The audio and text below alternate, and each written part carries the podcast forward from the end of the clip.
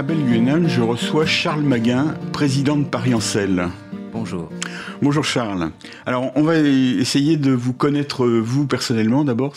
J'essaye de faire ça avec chacun de mes invités. Vous êtes parisien? Oui, euh, je suis né euh, en banlieue parisienne sud, mais j'habite depuis euh, maintenant 5-6 ans à Paris dans le 10e arrondissement. Donc je suis parisien. D'accord. Et, le vélo alors? Parce que ça fait longtemps euh... Ah, le vélo. Alors c'est vrai que les, beaucoup de gens pensent qu'on est euh, sur un vélo où ça, ça n'existe pas de, de, découvrir le vélo dans sa vie. En fait, moi j'ai commencé par me déplacer en voiture. C'est assez extraordinaire euh, pour moi aujourd'hui parce que j'allais en classe préparatoire comme ça alors que c'était très peu éloigné du domicile de mes parents à l'époque. Et je suis venu à vélo à l'autre bout du monde, en Australie lors d'un stage et pas dans un pays spécialement favorable au vélo, mais principalement parce que j'étais étudiant sans le sou et que là-bas le système des transports euh, rendait la possibilité euh, d'avoir un vélo et de faire du transport en commun très pratique et on n'avait pas le sentiment de perdre de l'argent si on achetait un vélo. Au contraire, on avait le sentiment d'économiser de l'argent et de pouvoir utiliser le transport en commun. C'était dans quelles années alors? Alors ça, c'était euh, dans les années 2005-2006. Euh, D'accord, donc vous étiez étudiant en Australie, hein? Oui. à quel endroit? Quelle, ville? Brisbane, c'est sur la côte est de l'Australie. C'est pas dans les plus euh, hostiles au vélo de cette grande nation qui, pour le coup, sur le vélo est, plutôt arriérée. Oui, bah, parlons-en rapidement quand même, parce que c'est un sujet qui est assez controversé dans les milieux vélos, c'est l'histoire du casque. Donc vous avez porté un casque. J'ai à l'époque effectivement euh, dû acheter un casque puisque, c'est obligatoire là-bas. Rend, rend, ce port euh, du casque obligatoire. Je me rappelle plus si j'ai totalement obéi tous les jours à cette euh, obligation assez contraignante, je dois dire, et surtout dans un climat qui à Brisbane est semi-tropical, hein, donc extrêmement chaud. il faut dire qu'il y avait aussi des, des, pistes cyclables tout le long de la rivière, très belles pistes cyclables, mmh. large 5 mètres de large en encorbellement, avec des des, fontaines, etc. Enfin, je me rappelle que on, rentrait là-dessus euh, de soirée sans aucun problème. Il n'y avait pas de partage avec des véhicules motorisés. Donc c'est aussi ça, qui connectait le centre-ville, mon logement et le campus universitaire. Donc euh, finalement, c'est aussi grâce à cet axe-là euh, que je me suis mis au vélo. D'accord. On va reparler tout à l'heure de, ces problèmes-là qui sont évidemment importants. Mais donc vous suivez aussi, vous continuez à suivre un peu ce qui se passe là-bas. Vous avez gardé des, relations? Oui, je suis des comptes Twitter euh, de d'associations euh, pro vélo australiennes. C'est notamment pour la question du casque, effectivement. Les questions, ils sont, ils sont assez offensifs pour ben, enlever cette interdiction. Et eh ben, effectivement, comme ça fait maintenant, je ne sais plus combien d'années, mais au moins une dizaine d'années plus, je pense, que cette loi obligeant le port du casque existe en Australie.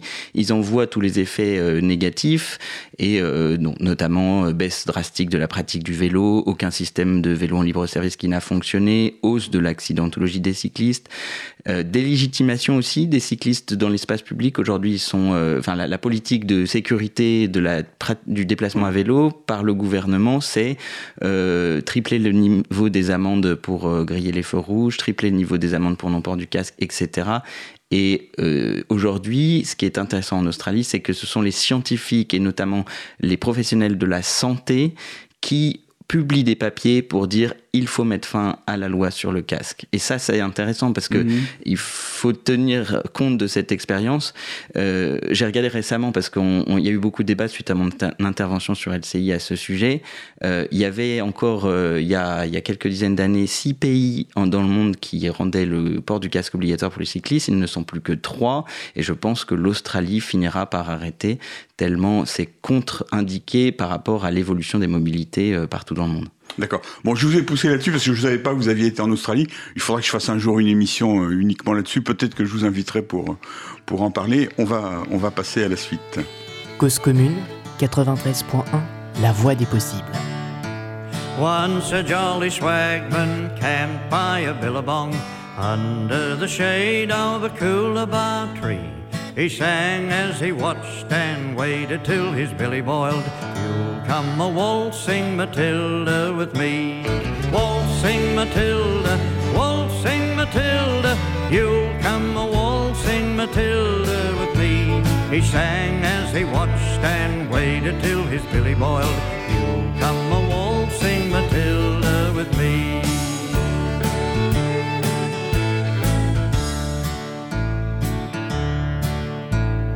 Down came a jumbuck to drink at the billabong. Up jumped the swagman and grabbed him with glee. He sang as he shoved that jumbuck in his tucker bag. You'll come a waltzing Matilda with me.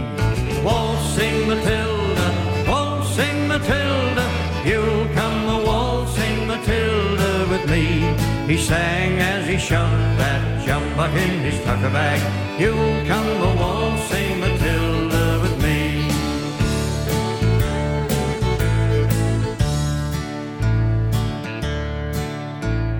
Up rode the squatter, mounted on his thoroughbred. Up rode the troopers, one, two, three. With the jolly jumbuck that you got in your tucker bag, you'll come a waltzing Matilda with me. Waltzing Matilda, waltzing Matilda, you'll come a waltzing Matilda with me. With the jolly jumbuck that you got in your tucker bag, you'll come a waltzing,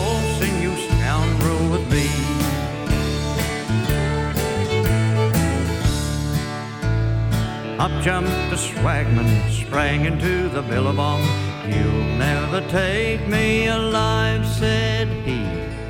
And his ghost may be heard as you pass by that billabong. You'll come a waltzing Matilda with me. Waltzing Matilda,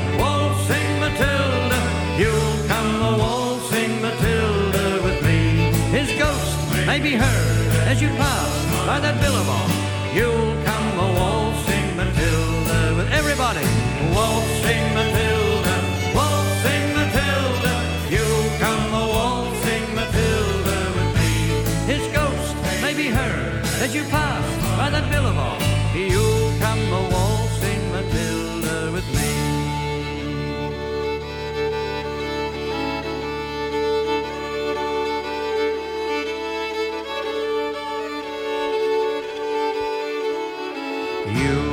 Come a waltzing Matilda with me.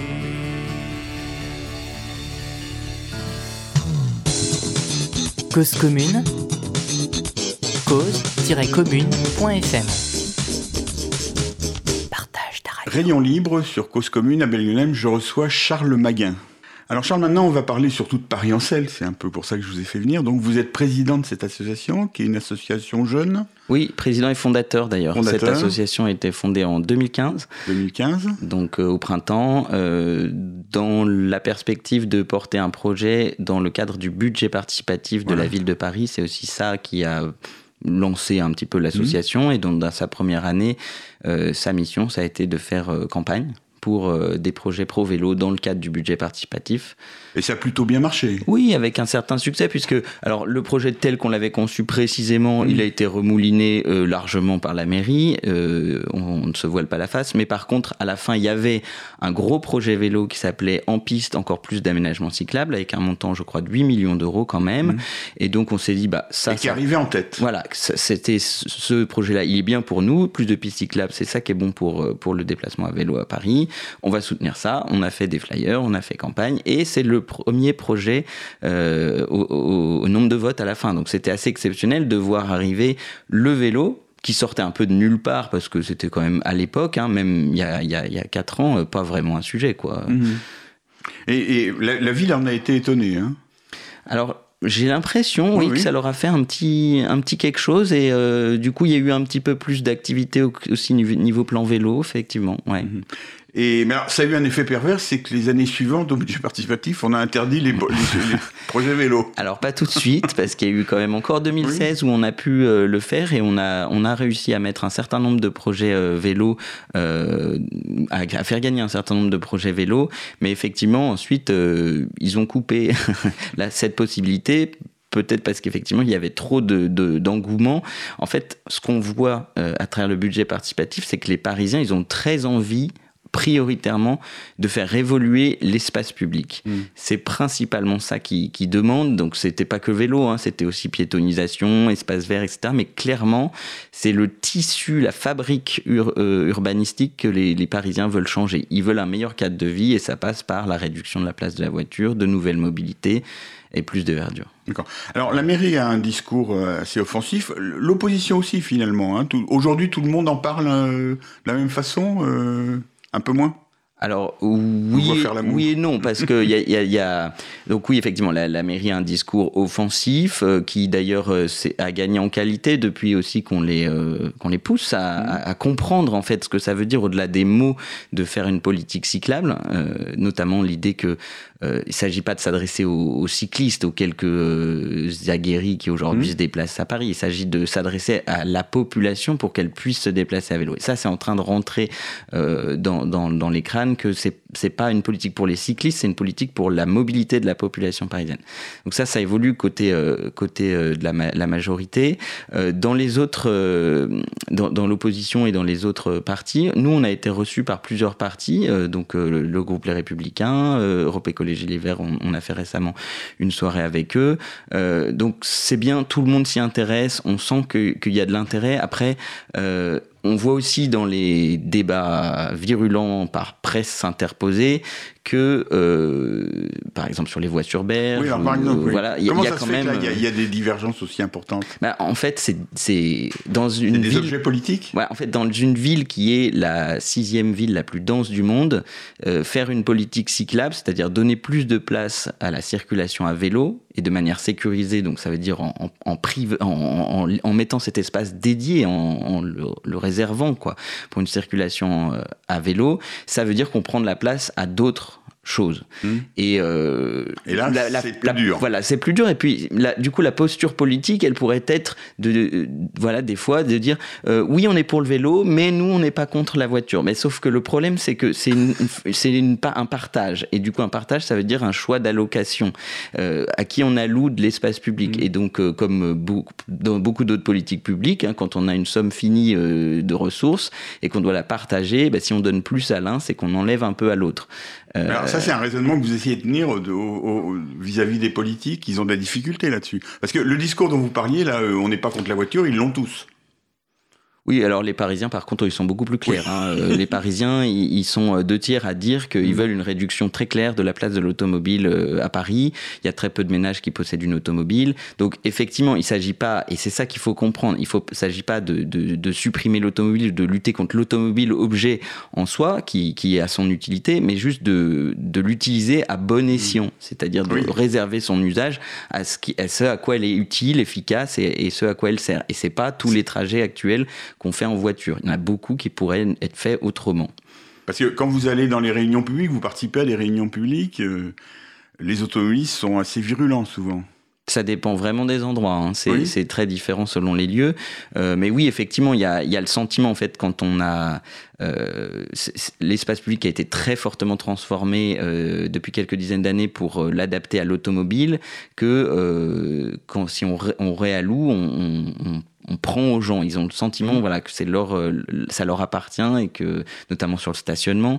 Et, euh, et ça, c'est difficile, euh, difficile pour eux. Mais au, au fond, c'est parce qu'ils imaginent pas que si la ville était aménagée différemment, ils auraient plaisir eux aussi à se déplacer à vélo. Mais pour l'instant, ça n'est ça n'est pas imaginable, c'est pas dans les radars mentaux puisque euh, il n'y a pas de réseau cyclable à Paris, euh, ça paraît un chaos euh, agressif.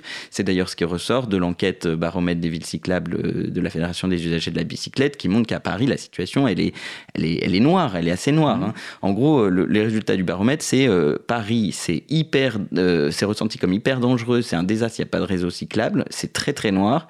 Et par contre, euh, les gens ont, il y a quand même eu 7700 répondants qui ont reconnu comment en termes de communication et d'engagement euh, côté mairie, euh, ça se bougeait.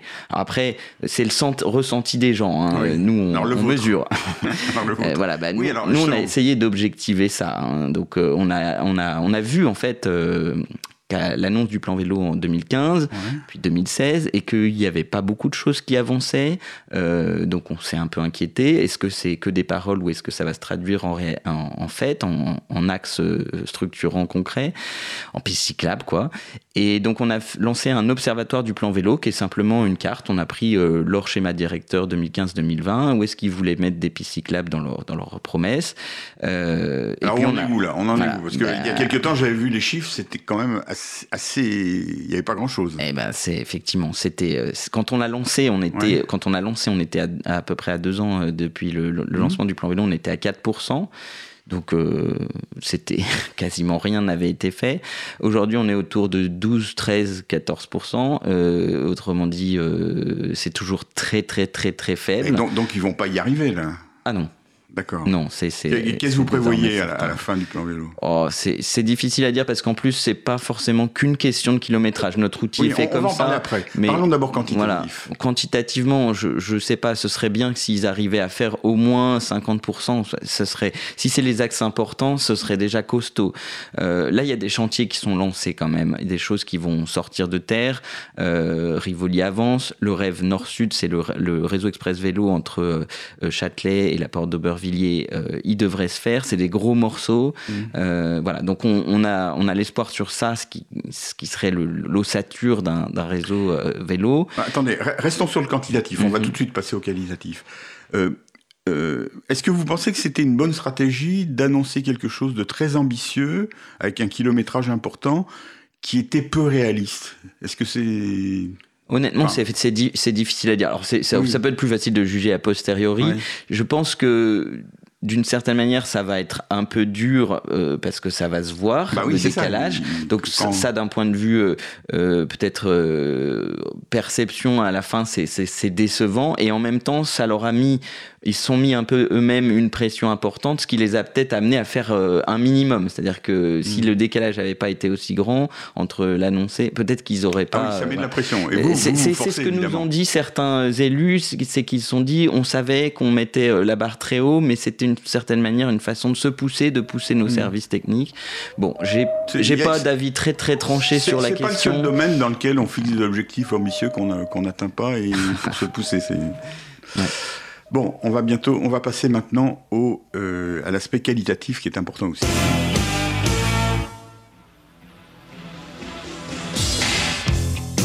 Cause commune 93.1, la voix des possibles. the bloodwood and the desert oak. Holding wrecks and boiling diesels, steaming 45 degrees. The time has come to save fair's fair, to pay the rent, to pay our share. The time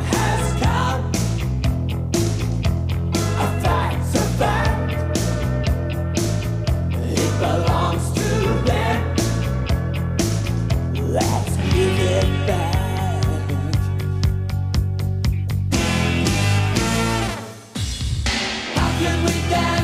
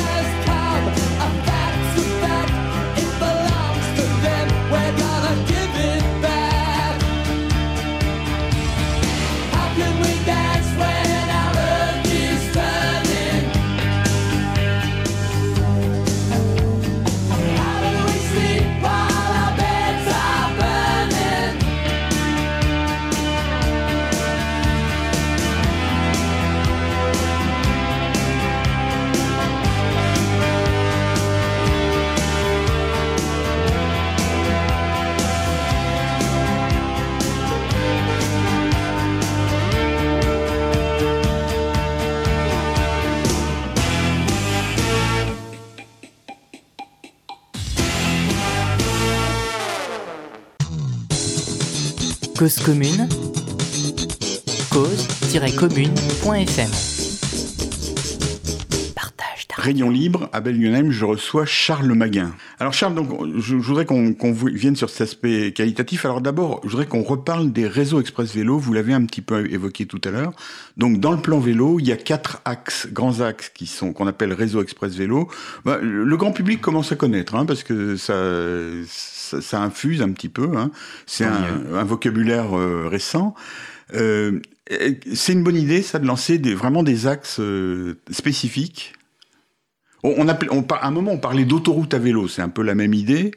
C'est-à-dire, c'est de faire des axes vraiment privilégiés. Alors le vocabulaire autoroute est pas très euh, sympathique. Hein. Oui. Euh, en fait, c'est Mais il est, plus faut- par- il est plus parlant, un peu provocateur, peut-être. Ouais, peut-être un peu provocateur parce qu'il faut raison garder. Ce sont des pistes cyclables. En fait, tout bêtement, c'est que dans l'habitude française, euh, on fait des tas de trucs qui ne sont pas des pistes cyclables, hein, des couloirs Mhm. bus, des, des- de la peinture, euh, des tas d'autres choses que les municipalités s'empressent de compter hein, dans leur kilométrage. hein. Parmi les 700 kilomètres de de- d'itinéraires cyclables annoncés par la ville de Paris, en fait, il y en a que 200 euh, qui sont vraiment des pistes cyclables, c'est-à-dire des, des endroits où, où on n'est pas, euh, on est séparé physiquement Voilà. des voitures et, on- Mm. et des bus et, et on se sent en sécurité, on, on se sent bien, quoi. Donc finalement, euh, c'est ça les réseaux express vélo, c'est des vraies pistes cyclables. Mm. Et effectivement, ils ont comme idée que par rapport à ce qui a été fait jusqu'à présent à Paris, on, est plus vigilant sur la continuité, le fait qu'on change pas de côté tout le temps, que le, le format de la piste est un peu euh, cohérent euh, tout du long.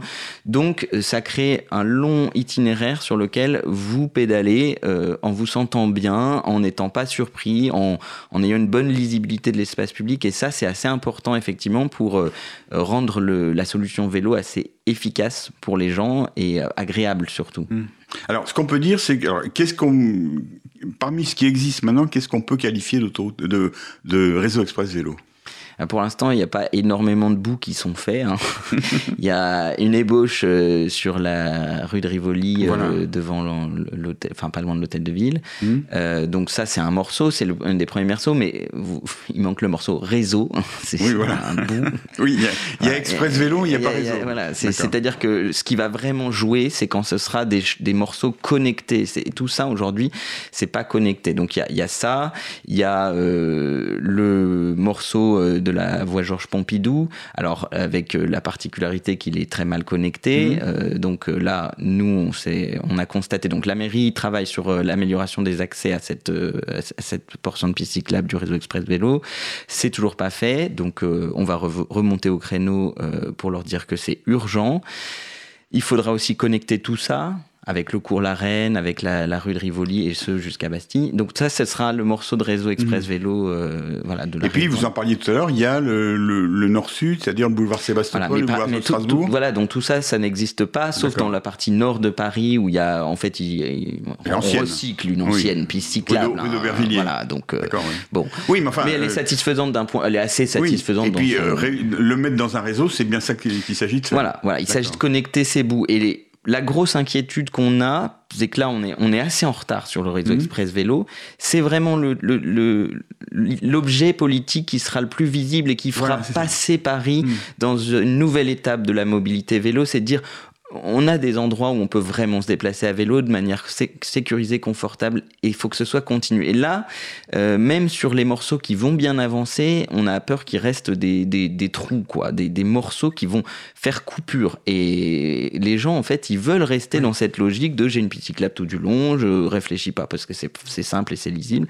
Et donc ça, il va vraiment falloir que la mairie de Paris, si elle veut enfin mettre fin aux images de pistes cyclables vides, il faut que ce soit un réseau. Juste à titre de comparaison, à New York, Mhm. euh, ils, a- ils ont donc ils ont fait un certain nombre de, de pistes cyclables et à un moment ils ont commencé à faire des vraies connexions et ça commençait à ressembler à un réseau, c'est-à-dire un truc où on peut aller à plusieurs endroits. Mhm.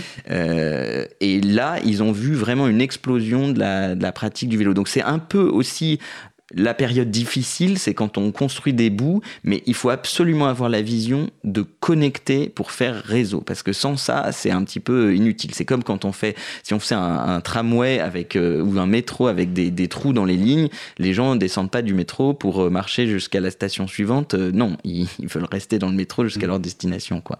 D'accord.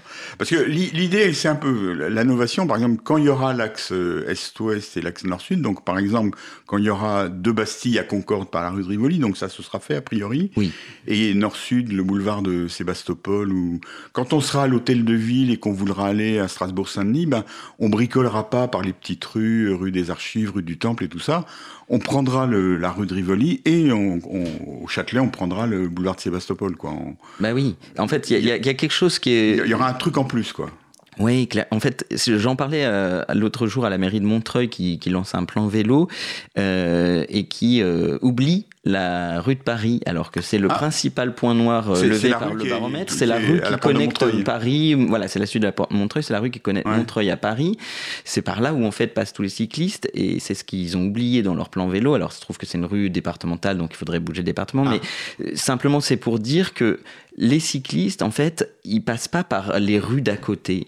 Ils passent par la rue évidente. C'est-à-dire, on est, on est tous pareils. C'est-à-dire, ce qu'on connaît, c'est la rue qui euh, est un peu structurante. On sait où elle va, on, on, la connaît. Et donc c'est sur ces rues-là en particulier qu'il faut prévoir des infrastructures cyclables sécurisées, parce qu'en général c'est des gros axes avec pas mal de trafic. Mais surtout, il ne faut pas s'imaginer qu'on va inventer un itinéraire bis compliqué mmh. pour les cyclistes. En fait, si on veut que euh, Madame Michu se mette au vélo, il faut qu'elle imagine comment elle, elle le ferait. Et, et, Madame Michu ne réfléchira pas à toutes les petites rues alternatives avec des doubles sens cyclables compliqués. Oui, parce que... Ça, ça marche pour des gens qui regardent des applis en permanence. Non, pour qu'il y ait une visibilité de je peux faire du vélo, il faut que les, les axes évidents, ils apparaissent cyclables. Et, donc, c'est ce qui va apparaître clairement quand la rue de Rivoli et le boulevard de Sébastopol auront une, une Pour ces axes-là, voilà, ce sera le cas. Donc, dans les autres gros chantiers en cours, mmh. euh, il y a le réseau express vélo de la rive gauche aussi, avec euh, des inquiétudes euh, fortes sur certains tronçons à cause de l'opposition de la préfecture de police à la réduction du nombre de voies de circulation automobile. D'accord, parce que là, il y a juste un petit bout en bas de la Bibliothèque nationale de France. Hein. C'est en train d'avancer progressivement. Ah oui, il y a des travaux à côté. Il y, a quand même des travaux qui avancent vers l'ouest. Euh, donc l'idée, voilà, c'est qu'ils sont en train de faire avancer tronçon par tronçon ces travaux. Et donc on peut penser qu'à la fin de la mandature, il y aura quand même suffisamment de choses faites pour que euh, l'ensemble des forces politiques qui seront candidates pour la prochaine mandature soient plutôt favorables à la continuation de cette politique? On, ça va être compliqué. Honnêtement, les, la perspective des municipales, elle n'est pas très lisible aujourd'hui. Elle est assez proche quand même. Elle, est proche, hein, très clairement. Nous, on a, on a eu un séminaire stratégique à Paris-en-Selle où, où, on s'est dit très clairement qu'il fallait qu'on se prépare dans cette perspective et qu'on qu'on veut euh, intéresser tous les, tous les groupes politiques à cette question parce qu'on pense que c'est vraiment un enjeu majeur pour le cadre de vie et pour la mobilité euh, parisienne, mais plus largement métropolitaine. Il faut qu'il y ait du vélo dans les, dans les programmes euh, des groupes politiques. Je pense qu'aujourd'hui, tout le monde est assez clair. Il voit, je pense, visuellement, maintenant on le voit, l'augmentation euh, chaque, euh, chaque printemps mm. du nombre de cyclistes qui circulent.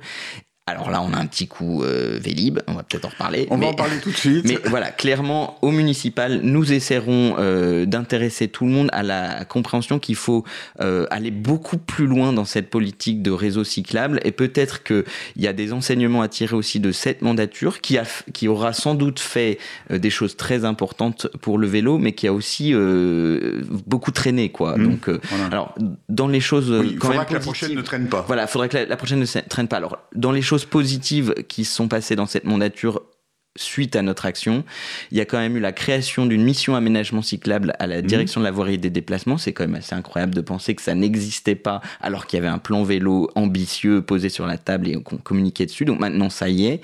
Il y a des gens euh, qui sont chargés de faire en sorte que les aménagements cyclables voient le jour, qui vont travailler sur une harmonisation de la, de la, de la doctrine d'aménagement euh, d'urbanisme cyclable, quoi.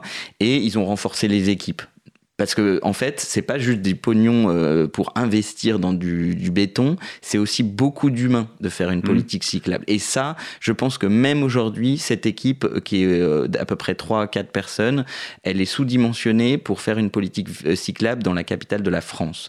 Euh, moi, je, je connais euh, le président de la Fédération des usagers de la bicyclette qui travaille beaucoup en Pologne. Il me dit oui, que j'ai reçu. voilà, il me dit euh, dans des villes comme euh, Gdansk que je connais, que j'y ai été Mhm. parce que j'étais en Pologne, euh, c'est des plus beaucoup plus petites villes que Paris. euh, Il y a euh, 5 à 10 personnes qui travaillent sur le vélo. Donc euh, on est on est sur des échelles où mettre beaucoup plus de moyens humains pour porter une politique cyclable. Il faudra, je pense, que ce soit encore renforcé dans la prochaine mandature. D'accord, le message est clair. On va dans la bonne direction, mais il faut euh, pédaler plus vite et Ouais. plus fort. C'est D'accord. Merci. Dans la salle du bar tabac de la rue Cause des commune martyrs 93.1, la voix des Il possibles. y a des filles de nuit qui attendent le jour en vendant du plaisir Il y a des ivrognes qui s'épanchent au bar Qui glissent lentement le long du comptoir par terre. Dans la salle du bar tabac de la rue des martyrs. Le patron a un flingue pour l'ingénu qu'on voudrait à la tirelire. Dans les chiottes, les mots gravés sur les murs parlent de sexe géant, d'amour et d'ordure ensemble. Ici, chacun doucement oublie l'ombre d'une vie passée d'une femme de décombre. Dans ce cliché funèbre, on cherche l'oubli d'un parfum, d'une voix. On éteint l'impact encore brûlant de lèvres entr'ouvertes, humides et douces, dans la salle du bar tabac de la rue des martyrs. Certains soirs, tout à coup, dans un coin, on s'arrête de rire. Quand brusquement les larmes sortent, tout le monde dégage, se jette sur la porte en verre. Dans la salle du bar tabac de la rue des martyrs. Y a des seringues vidées goulûment dans des bras sans avenir. Ici la dope, c'est à la poignée. Les petites cuillères servent que rarement pour le café.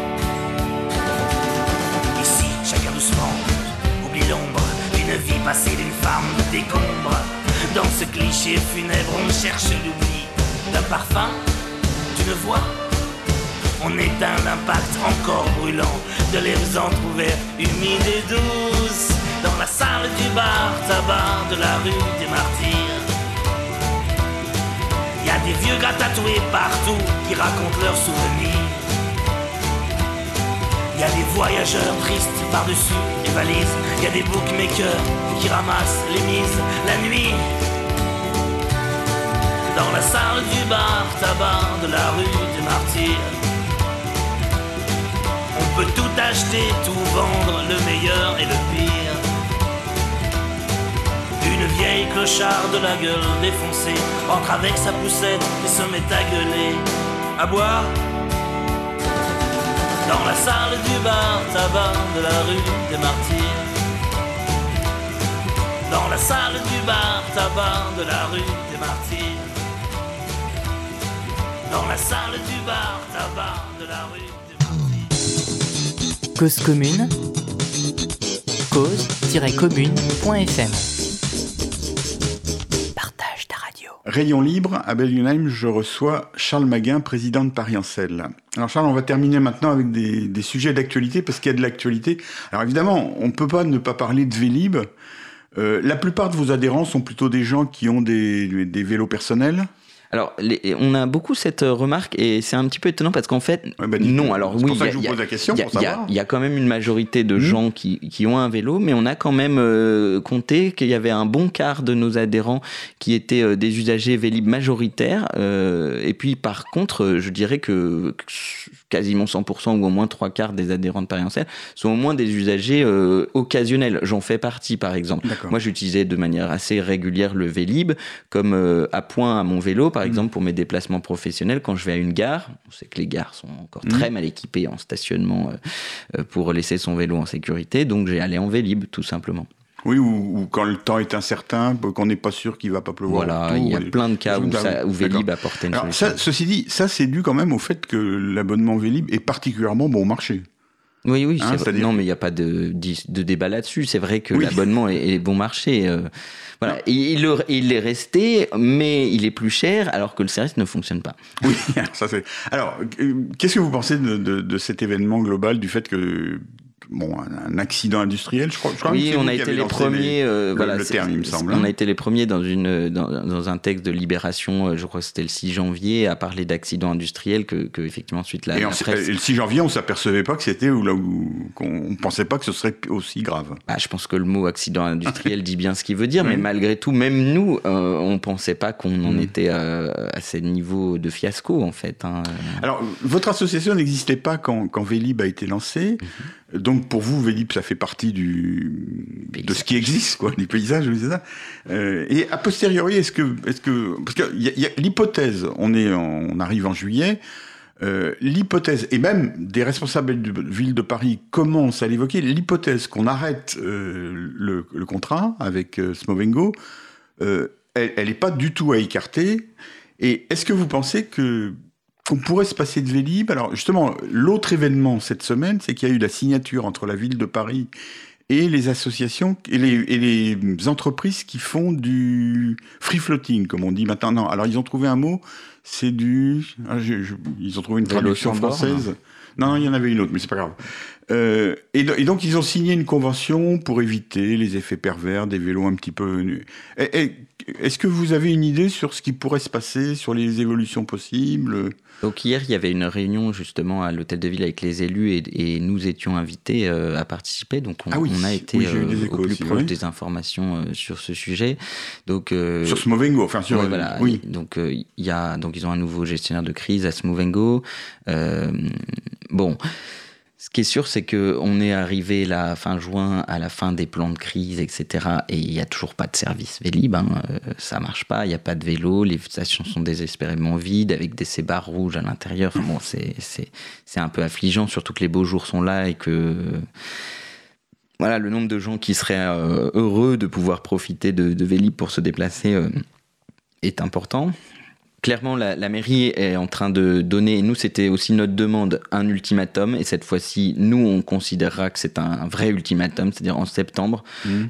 on décide si on arrête euh, le contrat Smovengo et on poussera la mairie à prendre une décision si effectivement euh, c'est pas c'est pas réalisé à, à septembre. Mais à votre avis, alors, est-ce que, que ça À notre dire- avis, ça sera difficile. On, Oui, mais est-ce que si- s'ils ça. arrêtent, donc c'est-à-dire si Smovengo arrive pas à s'en sortir, est-ce qu'il faut relancer un système de type Vélib avec des bornes fixes? Je pense qu'en fait, on peut pas euh, discuter de ça sans avoir des scénarios où on a pesé un petit peu ce que ça voulait dire. Oui. Donc nous, on y a quand même un petit peu réfléchi, euh, mais on n'a pas toutes les données du problème. On sait, on sait pas comment le contrat euh, peut être rompu, combien ça coûterait, etc.